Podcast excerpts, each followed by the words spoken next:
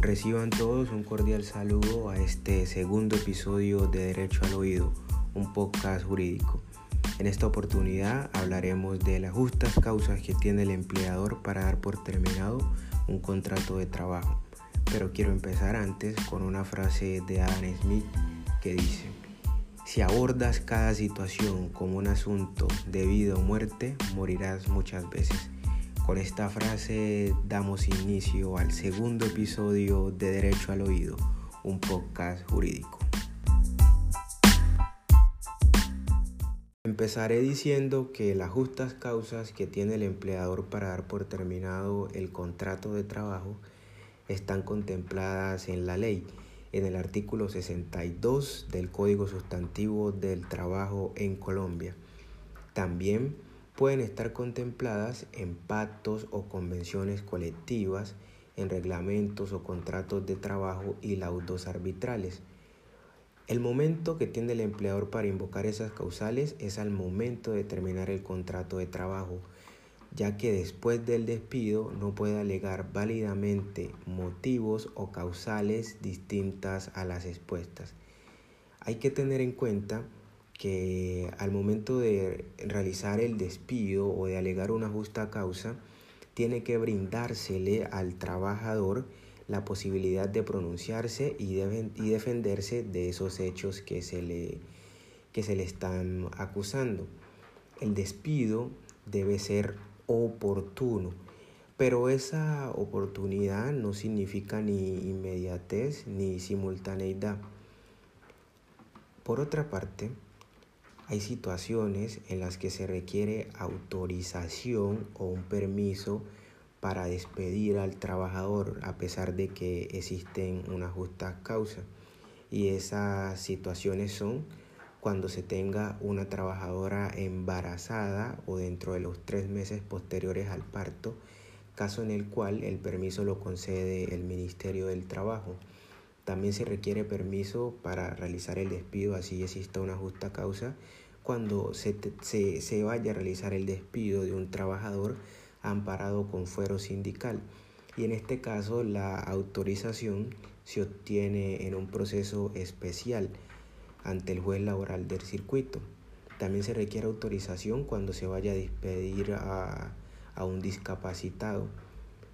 En el caso de las mujeres embarazadas y los trabajadores amparados con fuero sindical, si se despide a estos trabajadores sin las autorizaciones correspondientes, el despido no producirá efecto alguno y procederá al reintegro con el pago de los salarios y prestaciones desde el momento del despido hasta el momento del reintegro. En el caso de los discapacitados, si al limitado se le despide o su contrato se le termina por razón de su limitación y sin correspondiente autorización tendrá derecho a una indemnización equivalente a 180 días de salario sin perjuicio de las demás prestaciones e indemnizaciones a que tenga derecho de acuerdo con las disposiciones laborales.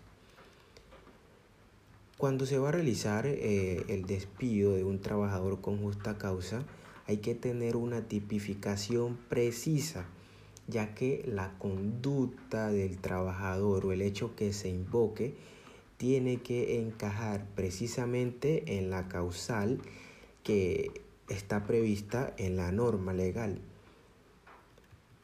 Por otra parte, entonces, a quien le corresponde demostrar la causa del despido es al empleador al trabajador le corresponde demostrar el hecho del despido, lo que generalmente lo hace en una forma fácil con la nota que contiene a ese mismo despido. Existen unas causales legales de terminación del contrato de trabajo. Estas están señaladas en la ley. Y la primera de esas causales es el haber sufrido engaño el empleador por parte del trabajador mediante la, presta, o mediante la presentación de certificados falsos para su admisión o tendientes a obtener un provecho indebido. Esta situación se puede ejemplificar con la presentación de certificados falsos de estudio para acreditar los exigidos en la admisión o calificar para un ascenso, la presentación de certificados de escolaridad adulterados para reclamar ante las cajas de, de compensación del subsidio familiar o ante el empleador eh, de primas o beneficios de educación establecido contractual o convencionalmente. Otra causal otra justa causa de despido que está establecida en la ley es todo acto de violencia, injuria y malos tratamientos o grave indisciplina en que incurra el trabajador en sus labores contra el empleador, los miembros de su familia, el personal directivo o los compañeros de trabajo. En este caso entonces, estas conductas eh, tienen que ser realizadas dentro de las labores y la violencia puede ser eh, verbal o de obra. Entonces esa injuria o la injuria como tal debe ser calificada objetivamente.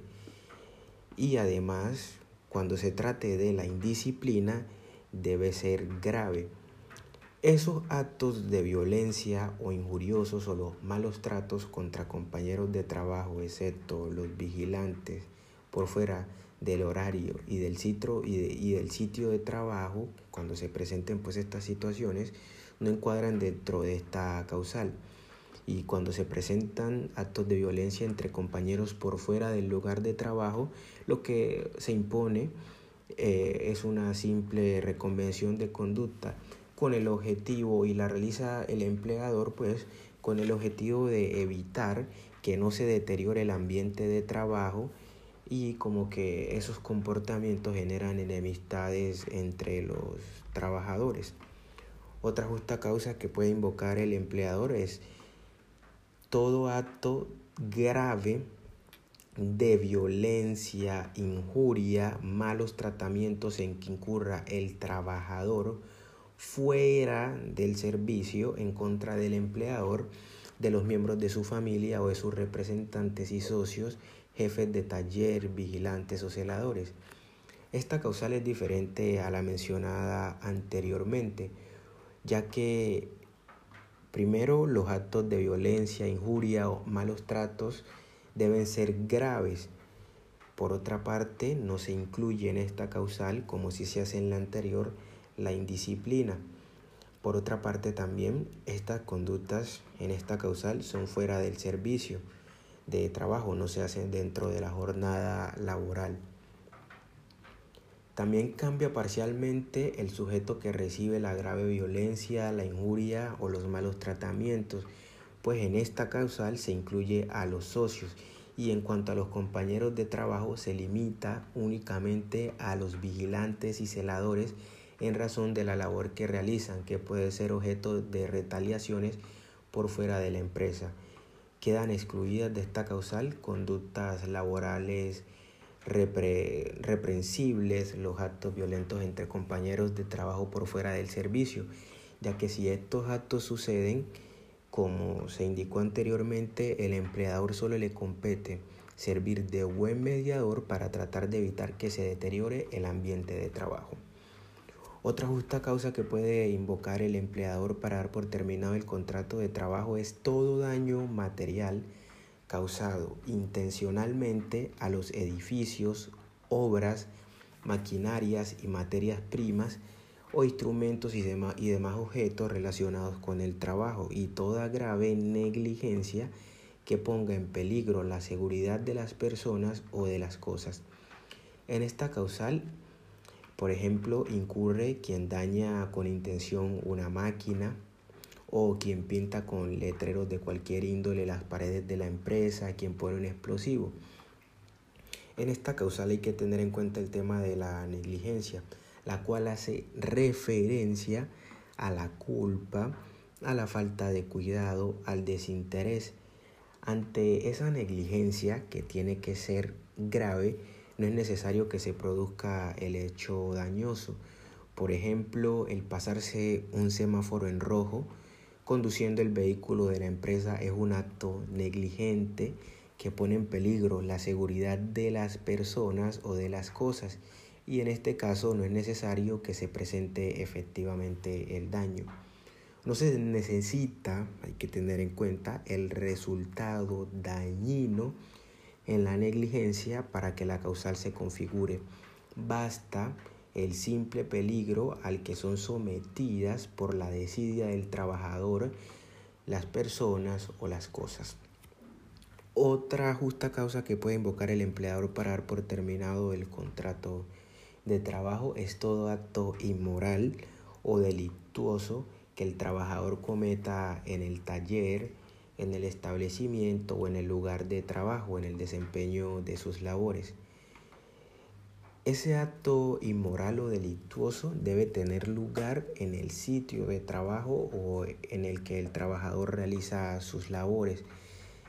Eso es en el caso en el que pueden incurrir los vendedores externos, los cobradores, los conductores y los mensajeros.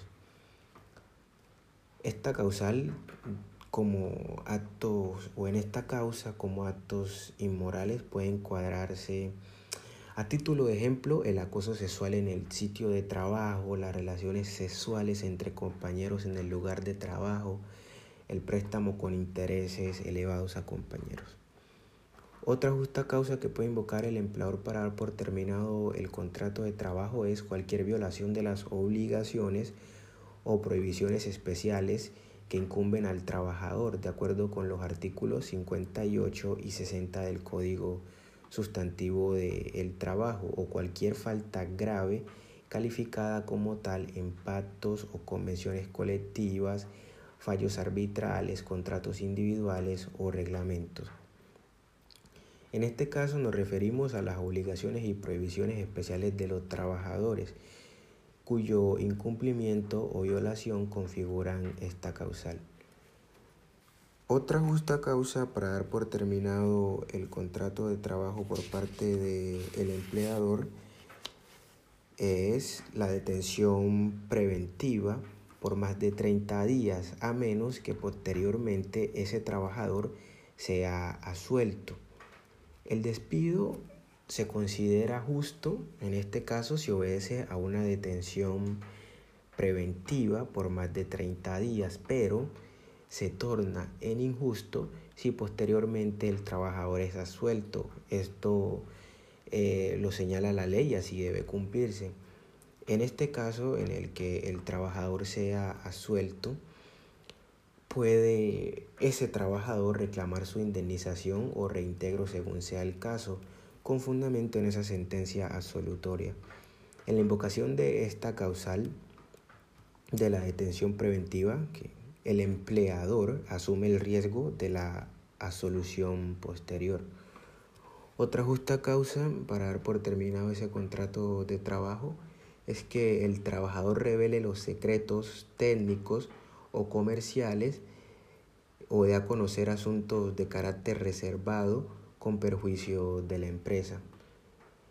Estas causales entonces no requieren preaviso por parte del empleador para, para que al momento pues, de darse por terminado el contrato, ya que pueden invocarse tan pronto se presenten las causales o se configuren o el empleador tenga conocimiento de ella, pero existen unas causales de terminación que requieren preaviso por parte del empleador. Y esas causales son las que están comprendidas entre los numerales 9, y 15 del artículo 62 del Código Sustantivo del Trabajo. Ese preaviso debe darlo el empleador con una antelación no menor de 15 días. Y esos 15 días del preaviso son 15 días calendario, pues la ley no señala que sean hábiles. En el evento en que no se dé ese preaviso, o se dé de manera extemporánea, eso no significa o no quiere decir que el despido se convierta en injusto. La consecuencia es que ese despido lo que se vuelve es ilegal, pero no se vuelve injusto.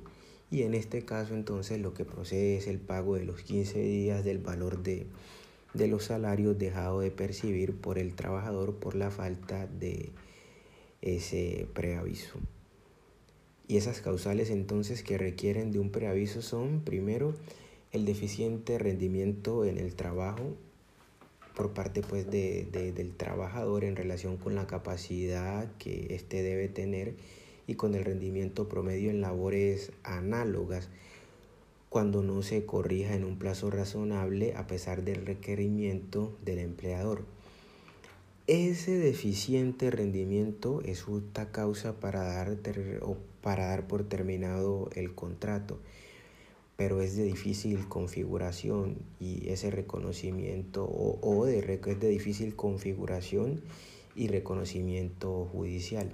El procedimiento que debe seguirse en estos eventos es primero requerir por escrito al trabajador al menos dos veces mediante o mediando entre uno y otro eh, aviso un tiempo no inferior a ocho días Segundo, el empleador o si el empleador lo considera, hechos los requerimientos anteriores, considera el empleador que el deficiente rendimiento subsiste, le presentará a ese trabajador un cuadro comparativo de rendimiento en actividades análogas y le pedirá al trabajador descargos para que se los presente dentro de los ocho días siguientes. Si el trabajador no presenta descargos o el empleador no queda satisfecho con ello, debe notificarle el despido dentro de los ocho días siguientes. ¿Qué pasa entonces en el evento en que el trabajador mejore su rendimiento? Sencillo, si el trabajador mejora su rendimiento no se, no se configura la justa causa de despido y se entiende entonces que el trabajador reformuló su comportamiento y bueno, el trabajador debe continuar prestando su, servicio porque la causal no, se configura, es decir, no hay una justa causa para dar por terminado ese contrato de trabajo. La segunda eh, justa causa que tiene el empleador para dar por terminado el contrato de trabajo que requiere un preaviso es la sistemática inejecución sin razones válidas por parte del trabajador de las obligaciones legales o convencionales. Esta causal se refiere específicamente al repetido incumplimiento del trabajador de las obligaciones que le corresponden. Mientras mayor sea el número de incumplimientos y su gravedad, más entidad y presentación tendrá la causal. Si ese incumplimiento repetido es justificado como por ejemplo eh, en faltas o defectos en la materia prima, en parálisis colectivas de transporte en caso de llegadas tardes, no se configura esta causal. Ese incumplimiento eh, repetitivo, como se dijo, requiere de un preaviso de 15 días. Otra justa causa que requiere el preaviso de 15 días es todo vicio del trabajador que perturbe la disciplina del establecimiento, por ejemplo, fumar en el sitio de trabajo en las instalaciones de la empresa. También requiere preaviso de 15 días la renuencia sistemática del trabajador a aceptar las medidas preventivas, profilácticas o curativas prescritas por el médico del empleador. Entiéndase los médicos tratantes o por las autoridades para evitar enfermedades o accidentes. Este caso entonces hace referencia al desacato del trabajador de las medidas preventivas para evitar accidentes. Por ejemplo, el trabajador enfermo que no realiza fisioterapia, que lo curará o no guarda el reposo o los reposos prescritos por el médico puede ser despedido por esta causal. Y como ya dije anteriormente, es obligatorio el preaviso de 15 días. También requiere el preaviso la ineptitud del trabajador para realizar la labor encomendada. Es obvio pues que esa ineptitud resulta en la mayoría de los casos un poco difícil de probar. Otra justa causa que requiere el preaviso entonces es el reconocimiento al trabajador de la pensión de jubilación. Entiéndase pues por esta la pensión de vejez o también cuando se le reconoce al trabajador la pensión de invalidez estando al servicio de la empresa. Debe tenerse en cuenta entonces que esta causal no se configura únicamente con el cumplimiento de los requisitos de ley para alcanzar pues la pensión que son la edad y las semanas de cotización, sino que esta causal se da con el reconocimiento de la pensión. El reconocimiento o reconocimiento que para ser efectivo se refiere a que el trabajador empiece a percibir la pensión. Entonces, ¿cuál es el momento para dar por terminado ese contrato con justa causa? Como ya lo dije, cuando se haga el reconocimiento efectivo de esa pensión y entonces se tiene que realizar el despido con 15 días de antelación a la fecha en que se escoja para terminar. Eh, hay que, es una pregunta muy común que, que realizan muchas personas y es si un pensionado puede seguir al servicio del empleador del sector privado. Y la respuesta es sencilla, no existe ningún inconveniente para que un, un pensionado preste su servicio a un empleador del sector privado, pero el concepto 1480 del 8 de mayo del 2003 de la Sala de Consulta y Servicio Civil del Consejo de Estado concluye o establece que quien se haya pensionado no puede vincularse mediante un contrato laboral. Entonces, la ley no prohíbe entonces vincular a un empleador o, no permite vincular a un, a un empleado que se haya laborado. Entonces, posteriormente a, a, a, la, a, la, vinculación de un pensionado, ese nuevo empleador que tenga ese pensionado no puede invocar esa, esa causa de, de la, de, del cumplimiento pues, de los requisitos de la pensión para dar por terminado justa, justamente el contrato de trabajo, ya que el cumplimiento de los requisitos para alcanzar esa pensión no fue cuando el empleador estaba prestándole efectivamente, eh, cuando el trabajador, perdón, estaba prestando efectivamente sus servicios a ese empleador. Hay que tener en cuenta, para terminar con esta causal, que el reconocimiento de la pensión de invalidez es también justa causa para dar por terminado el contrato de trabajo. Pero como se dijo también con la pensión de vejez, tiene que ser reconocimiento y pago efectivo. Otra justa causa que requiere un preaviso es la enfermedad contagiosa o crónica del trabajador que no tenga carácter de profesional, así como cualquier otra enfermedad o lesión que incapacite al trabajador y que tenga una duración o que porque su curación pues no fue posible durante 180 días. En este caso entonces la incapacidad tiene que durar al menos 180 días porque el despido solamente puede realizarse pasados esos 180 días. Y se requiere para esto autorización del Ministerio del Trabajo.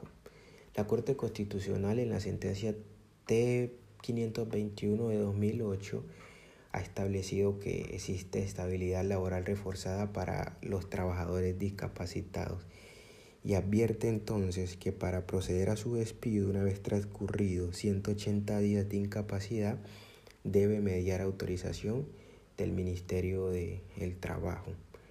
Entonces la Corte Constitucional ha entendido que se prohíbe a los empleadores proceder al despido de los trabajadores enfermos a menos que se obtenga una autorización por parte del Ministerio del Trabajo.